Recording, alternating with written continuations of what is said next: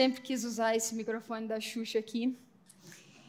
E hoje eu tive essa oportunidade. Eu quero agradecer a direção da igreja, ao pastor Edmilson, por esse convite. E eu louvo a Deus por estar aqui, como sempre. Sempre estou tremendo, né? Já faz muito tempo que eu prego, mas toda vez é como se fosse a primeira vez, uma grande responsabilidade.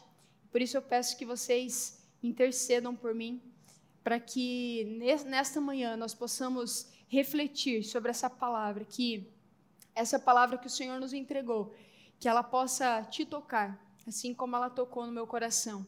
Que nós possamos sair daqui hoje renovados em força.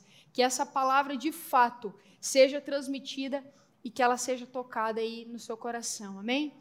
Que o Espírito Santo abra o nosso coração, abra o nosso entendimento, vocês que estão aí em casa também, que vocês possam ser tocados pelo Espírito Santo através dessa palavra.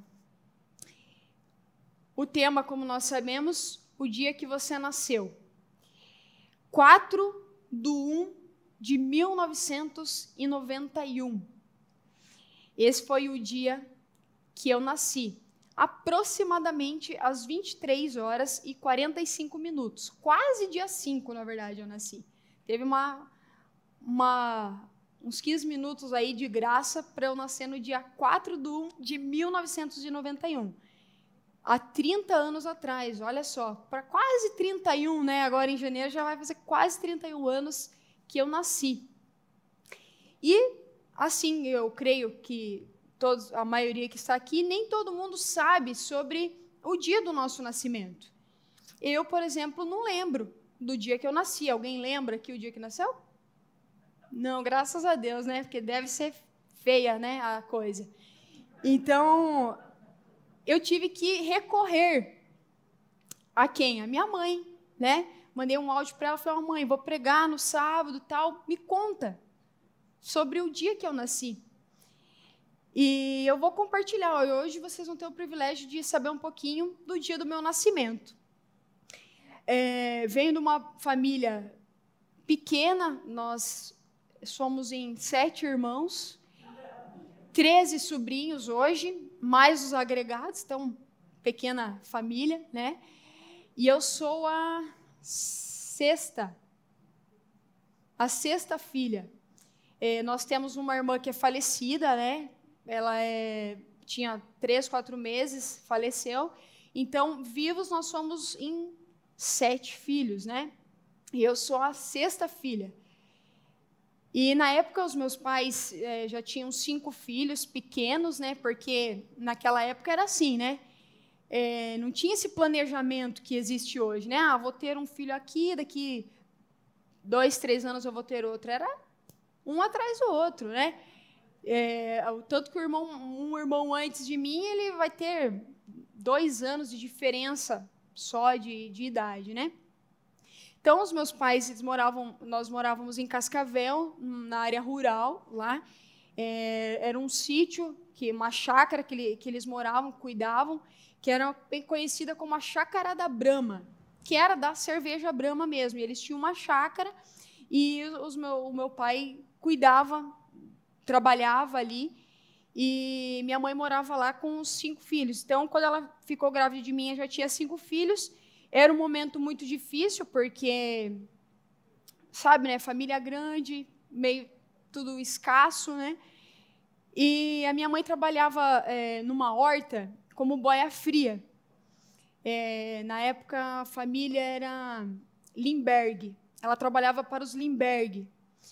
E ela trabalhava só meio período, ficava de manhã com, com as crianças, o meu pai trabalhava o dia todo e ela cuidava, então, e trabalhava à tarde, é, tirando verdura, lavando verdura, para que eles pudessem revender. E no dia 4, que foi o dia que eu nasci, ela se recorda que ela estava com muita dor, muita dor já desde, desde a manhã. Eu nunca fiquei grávida, mas diz que no dia do que, que é para ganhar, fica mesmo, né? Bastante dor e tal. E ela estava com muita dor e mesmo assim foi trabalhar na parte da tarde e carregando caixas de verdura e lavando aquelas verduras ali, tudo. Muita dor.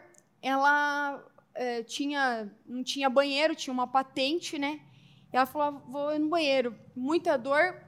Ela falou: Aline, eu acho só não te ganhei ali pela misericórdia, porque era muita dor mesmo e a patente era bem funda. Ela falou: então, ó, um livramento, né? Antes de nascer, Deus já me deu um livramento. E continuou trabalhando até o final do dia. No final do dia, ela contou para o meu pai que ela estava com muita dor. Meu pai, então, pediu para ela para ela é, ir para casa, tomar um banho, que ele ia providenciar um, um jeito de levar ela para o hospital, que seria lá em Cascavel, né? Eles moravam num distrito de Cascavel. Então, minha mãe se preparou tudo e meu pai conseguiu então que o que o patrão deles, né, um de, dos Limberg, levasse minha mãe para o hospital porque ele não poderia ir, porque não tinha como deixar cinco crianças no meio do mato sem luz, difícil tinha um, um, meu irmão menor junto, então meu pai teve que ficar e minha mãe foi sozinha para o hospital. Então, chegou lá, sete da noite aproximadamente, e me ganhou às 23 horas e 45 minutos. E olha que legal, não tinha chá de revelação. Só nesse dia ela soube que seria uma menina, que era uma menina, né? A filha que nasceu. E pasmem, é, ela não tinha nem escolhido meu nome. Ela foi escolher o meu nome só em casa mas isso eu conto daqui a pouco. Então, no dia 4, era uma sexta-feira, no sábado, após o meio-dia, ela teve alta, nós tivemos alta e esse mesmo patrão veio, buscou ela junto com meu pai e levou para a casa dele, que ficava aproximadamente um quilômetro da nossa casa, onde a gente morava, que era no meio do mato, tinha que passar no rio e tudo mais. E minha mãe conta que recém tinha me ganhado é, de vez, né, gente? É, eu fico pensando, é muita ignorância, né? Mas de vez o patrão levar ela na casa, não, levou na casa dele. Aí, para ir para nossa casa, ela teve que ir andando comigo no colo, recém-nascida, pensa. E andou praticamente, aproximadamente um quilômetro para chegar em casa. Então, é, eles me deram lá depois, né? Depois de algum tempo foram no cartório, me registraram e tudo mais. E veja, não, é, não faz tanto tempo assim, né? Foi há pouco tempo, há 30 anos atrás somente, né? E, e então, o meu nome, eles me deram o nome de Aline, porque eu tinha uma tia, eu tenho uma tia, né? Ela é viva ainda. É, a minha tia gostava do nome Aline, o nome dela era Sueli, e ela gostava do nome Aline. Então, quando algum namoradinho, alguém perguntava o nome dela, ela falava que o nome dela era Aline. E a minha mãe amou o nome Aline e me deu o nome Aline. Esse, essa é a história do meu nome. Só que aí eu fiquei pensando, gente, que para eu nascer nesse dia foi necessário muita coisa. E eu quero que vocês reflitam também sobre, sobre o dia do nascimento de vocês. Para mim, por exemplo, foi necessário que o meu tataravô conhecesse a minha tataravó, tivessem o meu bisavô, o meu bisavô conhecesse a minha bisavó, tivessem o meu nono, o meu nono conhecesse a minha nona, tivessem nove filhos. Dentre esses nove, a minha mãe, que conheceu meu pai, que também tem uma linhagem imensa, para que desses oito filhos eu nascesse e estivesse aqui. E isso a gente faz um exercício na escola que todo mundo provavelmente já fez, que é isso mesmo, a árvore genealógica. E aí você vê aquela árvore e fala: nossa, precisou de muita gente envolvida para chegar até aqui, né? E quando nós falamos disso, é, da árvore genealógica, nada mais é que nós estamos contando a Gênesis da nossa história, o início, como tudo começou. Quem é pai e mãe aqui provavelmente já teve que constran... É, teve um constrangimento aí da, da pergunta do seu filho perguntando como que eu nasci, né? Quem não passou ainda vai passar. Fica sossegado que vai acontecer isso na tua vida também. Como que eu saí da sua barriga, né? Como que eu entrei na tua barriga? Não tem essas perguntas assim. Eu não tenho filho, mas é comum. Então eu fiquei perguntando como que eu nasci, por isso que eu cheguei nessa história que eu contei para vocês. Mas nós não podemos simplesmente é, ver a nossa linhagem, a nossa árvore e como eu nasci, entender como eu nasci, é, mas sim o porquê. O porquê de eu ter nascido. Por que foi criado a humanidade? Por que nós fomos criados? Por que nós existimos? Sábado, estava conversando com o pastor Paulo, se ele tiver aí no culto, dá um joinha aí para depois eu ver. E nós estávamos conversando justamente sobre várias coisas que nós questionamos, né?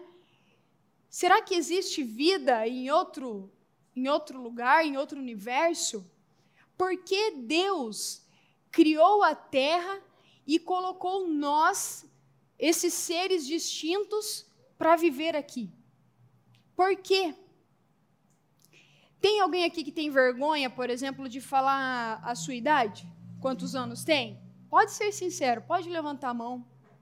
Quem tem vergonha de falar? Vocês não têm vergonha de falar a idade de vocês? Isso mesmo, muito bem. Mas eu conheço várias pessoas que têm vergonha de falar a sua idade. Eu, por exemplo, não tenho vergonha. Porque quando nós entendemos o porquê de nós existirmos, o porquê de nós nascermos, nós passamos a valorizar o dia do nosso nascimento. Eu valorizo muito. Eu amo. Todo mundo gosta de festa de aniversário, né? Às vezes só não gosta da idade que tem, mas gosta de cortar um bolinho, comemorar, fazer um churrasquinho. A gente, filho de Deus, gosta disso, né? E mas eu sempre tive isso para mim que toda vez que eu completo o meu Natal, que eu comemoro o meu aniversário, é mais um ano que eu estou vivendo tudo aquilo que Deus determinou para mim. A palavra do Senhor em Salmo 139, o versículo 16 diz assim: Os teus olhos viram o meu embrião. Todos os dias determinados para mim foram escritos no teu livro antes mesmo deles existirem. Então, é, cada vez que você completa o seu Natal, é mais um ano que você está vivendo o propósito de Deus em te fazer nascer. Cada ano que você vive o seu Natal é um ano, é mais um ano desfrutando do plano de Deus para você. E aí, quando alguém pergunta a sua idade, e às vezes você tem meio receio de falar assim: olha, eu não sou novo nem velho. Eu estou apenas vivendo os dias que Deus determinou para mim. Amém? Nós estamos apenas desfrutando e vivendo todos os dias que antes de nós nascermos foram determinados para nós vivermos. Então, o dia do nosso aniversário é um dia especial, é um dia maravilhoso. Só que quando nós olhamos a nossa árvore genealógica, a gente sabe que cada pessoa que está ali vai ter uma árvore genealógica, certo? É uma infinita árvore genealógica. Então, a pergunta é: por que nós nascemos? Por que do nascimento da humanidade? É, no capítulo 5, por exemplo, de Gênesis, nós encontramos a descendência de Adão. Só que antes disso, deixa até antes de eu entrar nisso, todos nós que estamos aqui cremos que somos descendentes de Adão, certo? Amém? Ninguém aqui crê que viemos do macaco e vamos. Não, né? Se tiver, nós vamos orar por você nesse momento. Não tem? Todos nós cremos que somos descendentes de Adão, certo? E aí eu vou convidar você para você abrir a sua Bíblia e acompanhar comigo Gênesis 2. Nós vamos ler do capítulo 4, do versículo 4 até o versículo 17. Mas antes de nós lermos, é importante a gente saber o porquê disso aqui. O porquê Gênesis 2. O capítulo 1 de Gênesis, ele vai contar de forma rápida os, se, os sete dias da criação seis dias em que Deus cria tudo e no sétimo dia que ele descansa. Só que aqui o escritor em Gênesis 2, ele vai nos preparar, ele vai fazer um pano de fundo para nós, para que a gente possa compreender o que vai acontecer no capítulo 3, que é a terrível queda do homem.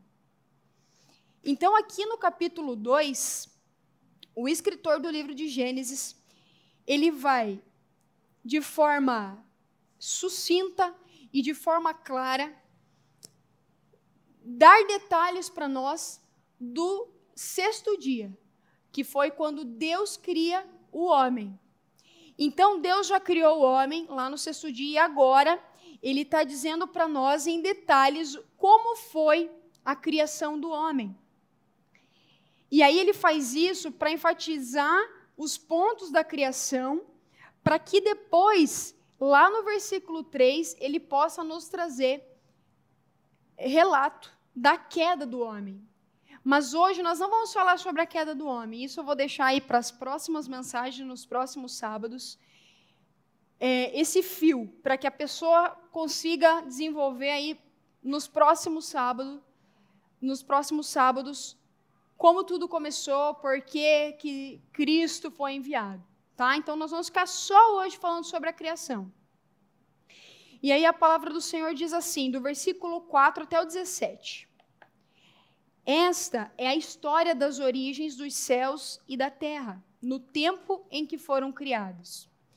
Quando o Senhor Deus fez a terra e os céus, ainda não tinha brotado nenhum arbusto no campo, e nenhuma planta havia germinado, porque o Senhor Deus ainda não tinha feito chover sobre a terra e também não havia homem para cultivar o solo. Todavia, brotava água da terra e irrigava toda a superfície do solo. Então o Senhor Deus formou o homem do pó da terra e soprou em suas narinas o fôlego de vida, e o homem se tornou um ser vivente. Ora, o Senhor Deus tinha plantado um jardim no Éden, para os lados do leste e ali colocou o homem que formara. Então o Senhor Deus fez nascer do solo todo tipo de árvores agradáveis aos olhos e boas para alimento. E no meio do jardim estavam a árvore da vida e a árvore do conhecimento do bem e do mal. No Éden descia um rio que irrigava o jardim e depois se dividia em quatro. O nome do primeiro é Pison ele percorre toda a terra de Avilá, onde existe ouro. O ouro daquela terra é excelente. Lá também existem o bidélio e a pedra de ônix. O segundo que percorre toda a terra de Cuxi é o Gion. O terceiro que corre pelo lado leste da Assíria é o Tigre. E o quarto rio é o Eufrates o Senhor Deus colocou o homem no jardim do Éden para cuidar dele e cultivá-lo. E o Senhor Deus ordenou ao homem: coma livremente de qualquer árvore do jardim, mas não coma da árvore do conhecimento do bem e do mal, porque no dia em que dela comer, certamente você morrerá. Vamos ficar até aqui. Olha só que interessante, irmãos, o que nós acabamos de ler. Gênesis 2, do 5 ao 6, vai dizer que esse foi o início de tudo. Ainda não tinha chovido e ainda não tinha homem para cultivar o solo. Olha que, olha, olha que, que interessante. A palavra diz que não tinha brotado nem, nem um arbusto, nada. Porque Deus não tinha feito chover sobre a terra. Logicamente que aqui, Deus já tinha dado para a sua criação o poder de crescer, de, de frutificar. Já estava tudo criado. Porém, ainda não tinha alguém que cuidasse daquilo. E olha, olha esse cuidado de Deus. Como não tinha ninguém ainda para lavrar, para fazer agricultura ali, então ainda não tinha brotado nada. Então, quando nós lemos isso, é fato que Deus, quando cria todas as coisas, ele precisava que alguém cuidasse daquilo. E aí, lá no versículo 7, vai falar: então, ou seja, a finalidade, então, resumidamente, o Senhor Deus formou o homem. Então, quando falam que nós é, éramos uma espécie que foi evoluindo, e eu leio isso, eu fico, eu, é nisso que eu creio. Porque nós não estamos aqui por obra do acaso, irmãos. Deus, quando nos cria, Ele nos cria com objetivos, com propósitos. Então, não tinha ninguém para cuidar de tudo aquilo que Deus tinha feito. Então, Ele forma o homem. E aí, quando nós lemos o versículo 7, que fala sobre a criação do homem, nós temos que entender aqui algo muito maravilhoso.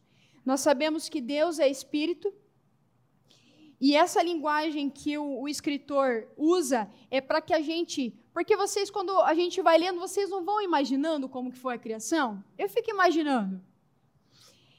Está lá, Deus pega o pó da terra, que provavelmente esse pó, a, o original, na verdade, ele fala que, como não tinha chovido ainda sobre a terra, era como se da, da terra surgisse uma neblina, um orvalhozinho que irrigava o solo. Então, esse pó da terra, ele não era simplesmente pó, porque não tem como você moldar o pó. Mas o pó, como ele era molhadinho, ele era barro, né? Tipo uma argila, um barrinho. Então eu fico imaginando Deus indo lá, pegar aquele pó, aquele barro, e moldar o homem e fazer um bonequinho dele. Então, essa linguagem aqui que ele usa, logicamente, é uma linguagem é, para a gente entender essas características humanas. Ele fala que Deus formou. A palavra formou no original ela se refere a um trabalho de um artesão. É como se ela estivesse falando assim, que alguém que gasta um tempo para fazer, para moldar, alguém que se envolve com aquela criação, assim como um artesão pega e faz um, um vaso de barro, ele gasta tempo naquilo. Deus, quando ele forma o homem, ele pega aquele barro e ele gasta um tempo, ele se envolve com aquela criatura que ele está fazendo. Ao contrário que nós vemos, por exemplo, nos primeiros, nos primeiros dias que Deus falou: haja luz e houve luz, haja terra, haja água, haja, haja, e houve. Quando Deus vai criar o homem, ele se envolve naquela criatura, ele, envolve, ele se envolve para criar isso. Irmãos, Deus se envolve para nos criar. Deus não falou assim, haja o homem. Não. Deus se preocupou com cada detalhe que existe em nós. O no, nossa orelhinha, o nosso narizinho, os nossos olhinhos, as nossas mãos. Deus gastou o tempo dele. Ele se envolveu com aquela criatura. E olha que interessante, nós lemos que no jardim do Éden existia um rio que depois esse rio ele passava pelo jardim do Éden e ele se transformava em quatro rios, certo? E aí diz que ali existia uma terra que tinha ouro, ouro excelente. Tinha bidélio. Sabe o que é bidélio? Bidélio é uma resina aromática muito cara. E existia ônix, que era uma pedra preciosa.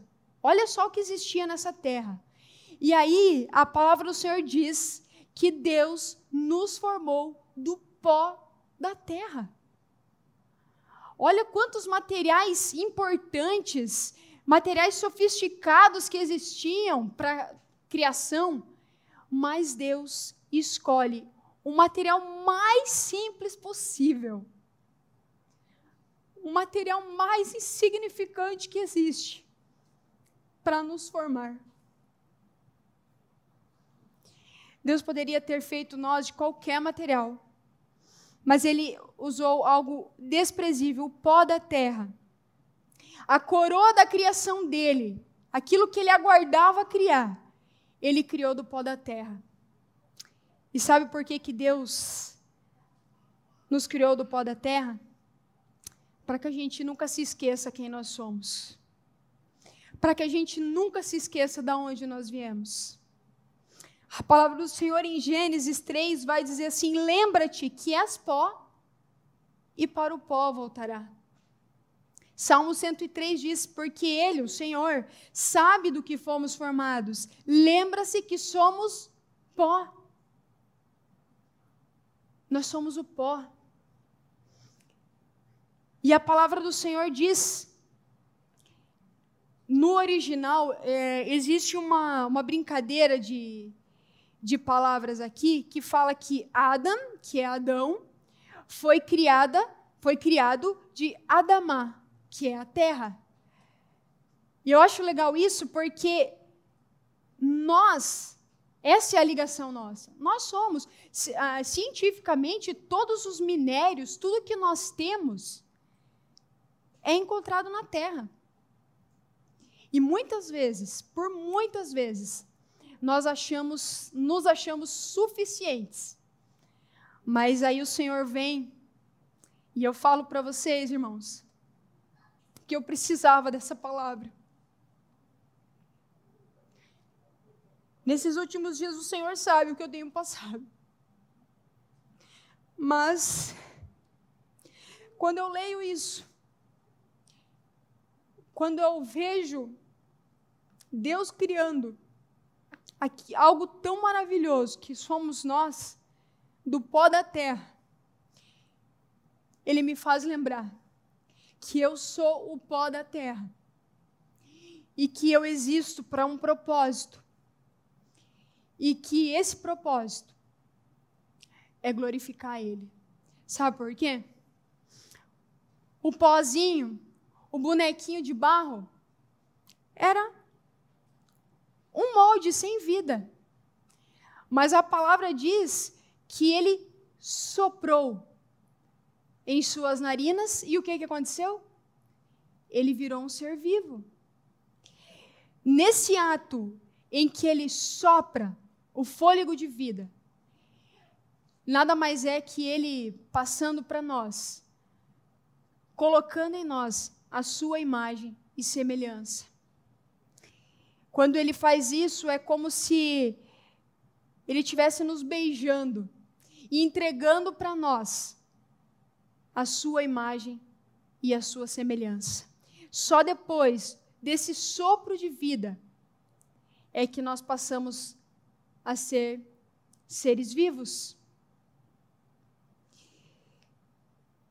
E aí, como nós lemos do versículo 8 até o versículo 14, o escritor ele vai dar detalhes sobre a criação. E nós temos que meditar também sobre a forma como Deus fez, porque Deus não cria Adão no jardim do Éden, mas a palavra do Senhor diz que ele cria o homem e depois coloca ele no jardim do Éden. Isso está lá no versículo 15. Diz assim: O Senhor Deus colocou o homem no jardim do Éden para cuidar dele e cultivá-lo. Então, o homem não nasceu no paraíso. Mas, pela bondade de Deus, que é esse paraíso maravilhoso que nós lemos aqui, os rios, as árvores que Deus criou e falou: oh, pode comer livremente disso, pode comer. Eu fiz isso para você. Esse paraíso que Deus cria é para que a gente entenda a bondade de Deus, porque Deus não precisava ter feito isso. Deus não precisava nem ter nos criado se ele não quisesse. Mas ele quis. Ele quis e ainda colocou num jardim, num lugar lindo, para que o homem pudesse desfrutar, cuidar de tudo aquilo. A palavra do Senhor, lá em Gênesis 1, do 28 ao 30, diz assim: Deus os abençoou, o homem e a mulher, e lhes disse: Sejam férteis e multipliquem-se, encham e subjuguem a terra, dominem sobre os peixes do mar, sobre as aves dos céus e sobre todos os animais que se movem pela terra.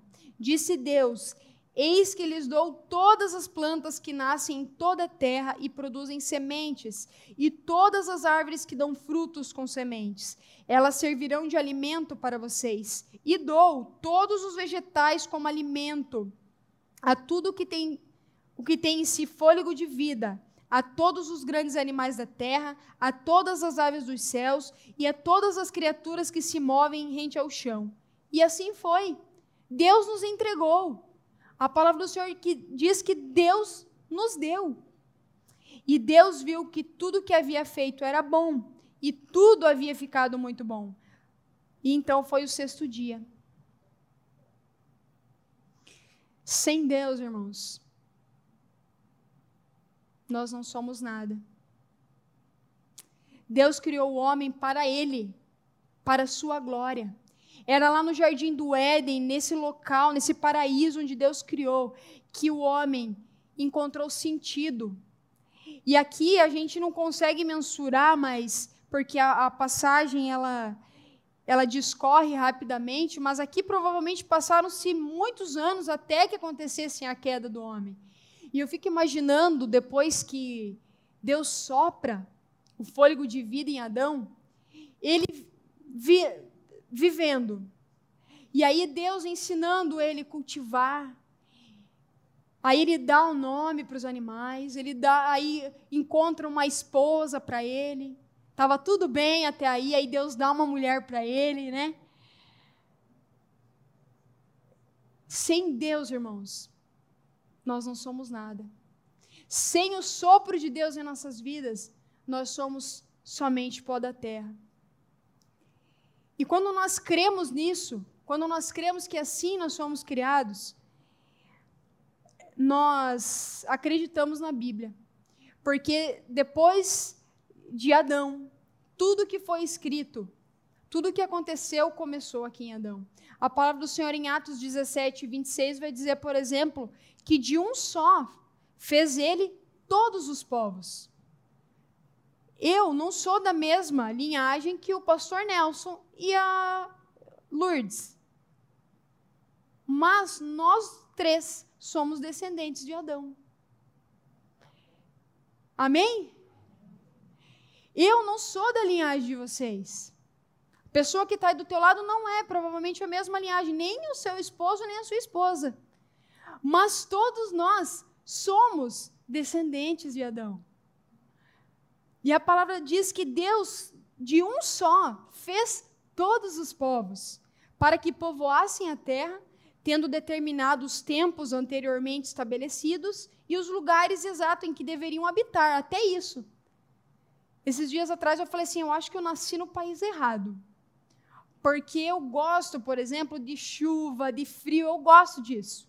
E o Brasil é totalmente diferente, né? Eu acho que eu devia ter nascido na Europa, que é um lugar mais frio, assim, mais nebuloso, né?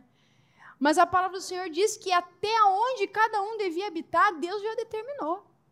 Então, quando alguém fala para você que, ah, não, você está onde você, você deve estar, você nasceu com um propósito, e você está aqui hoje porque o Senhor quis que você estivesse aqui.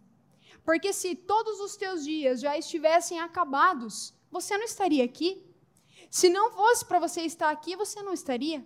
Mas porque o Senhor determinou para a glória dele, porque ele nos criou para a sua glória, nós estamos aqui. E aí a palavra continua dizendo assim: que Deus fez isso para que os homens o buscassem e talvez, tateando, pudessem encontrá-lo embora não esteja longe de cada um de nós. Aleluia. O Senhor não está longe de nós. E mesmo nós, herdeiros do pecado, tateando, nós ainda conseguimos encontrar o Senhor, porque Ele está perto. E aí, o texto vai continuar dizendo: Pois nele vivemos, nos movemos e existimos. Como disseram alguns dos poetas de vocês, também somos descendência dele. E aí, irmãos, eu fico, ó, eu não tenho nem palavras, porque quando a gente vai ver a descendência de Adão, ele vai falar que Deus criou ele. E aí até algumas perguntas, né? Eu vou deixar essa pergunta para o Kaique, para ele responder um dia para nós. Será que Adão tinha umbigo? Adão foi criado, e aí? Mas, se Adão, que é nosso descendente, foi criado imagem e semelhança de Deus, nós somos descendência de Deus. Isso não é incrível? Nós, por conta do pecado, nos perdemos da nossa descendência, realmente. Mas hoje o Senhor diz para nós: vocês são minha descendência. Talvez você não sabe a tua árvore genealógica, quem são os teus antepassados, mas uma coisa eu tenho para dizer para você: você é descendência de Deus. Você foi feito imagem e semelhança dele para glorificar o nome dele. Nós fomos criados para glorificar o nome do Senhor. Talvez você não tenha mãe, pai, não sei, mas você é descendência de Deus. Aleluia. Colossenses 15, 16, que nós lemos no início aqui,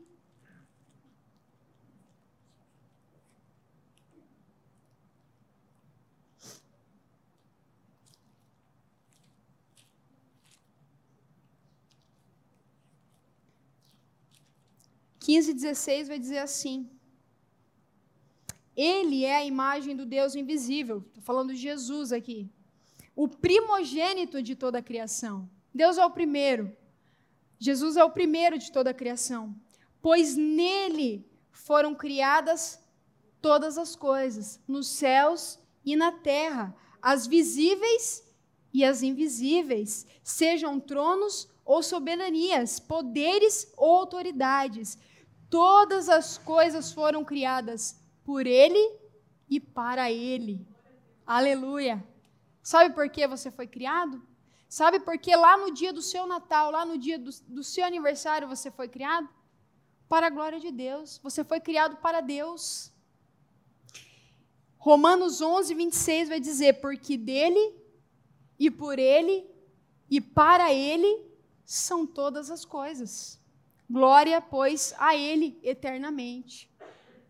Porque dele, por Ele e para Ele são todas as coisas. Salmo 71 vai dizer assim: ó, desde o ventre materno dependo de ti. E não é verdade?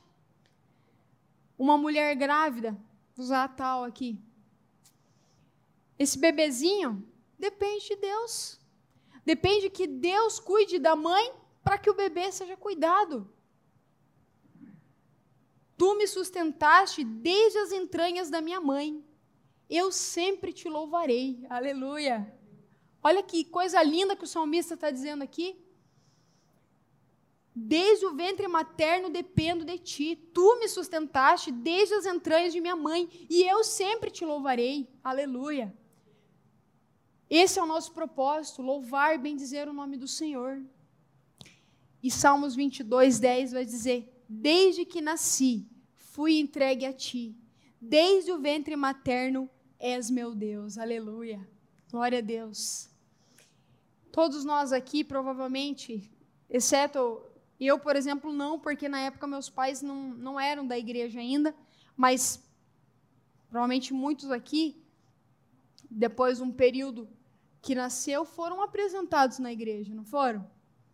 Nós temos esse, esse costume, né, essa tradição de depois de algum tempo já de nascido, apresentar a criança para Deus. Mas a palavra do Senhor lá onde o Tiago leu no início diz que antes mesmo de eu ser formado, Deus já me conhecia. Antes de eu nascer, Deus já sabia quem eu seria, qual seria meu nome, que, o que eu faria. Deus já sabia tudo. Desde que nasci fui entregue a ti, e desde o ventre materno és meu Deus. Para concluir, irmãos, nós fomos criados à imagem de Deus, a imagodei. E embora herdeiros de pecado e culpa, O plano de Deus é que glorifiquemos a Ele através das nossas vidas. Você ter nascido foi propósito de Deus. Você estar aqui é viver o propósito de Deus. Quando foi o seu Feliz Natal? O primeiro deles foi quando, de modo especial e admirável, fomos criados no íntimo da nossa mãe, no ventre da nossa mãe. Por isso, nós louvamos a Deus, nós glorificamos e exaltamos o seu nome. Que o dia do nosso nascimento seja sempre um momento para relembrarmos o quão especial somos e fomos formados. Que possamos sempre responder ao chamado de Deus nas nossas vidas. Que não esqueçamos que desde o nosso nascimento fomos chamados para glorificar a Deus. Que nosso dia seja sempre um momento de louvor e gratidão a Deus, que nos permite desfrutar de todas as boas dádivas. Feliz Natal!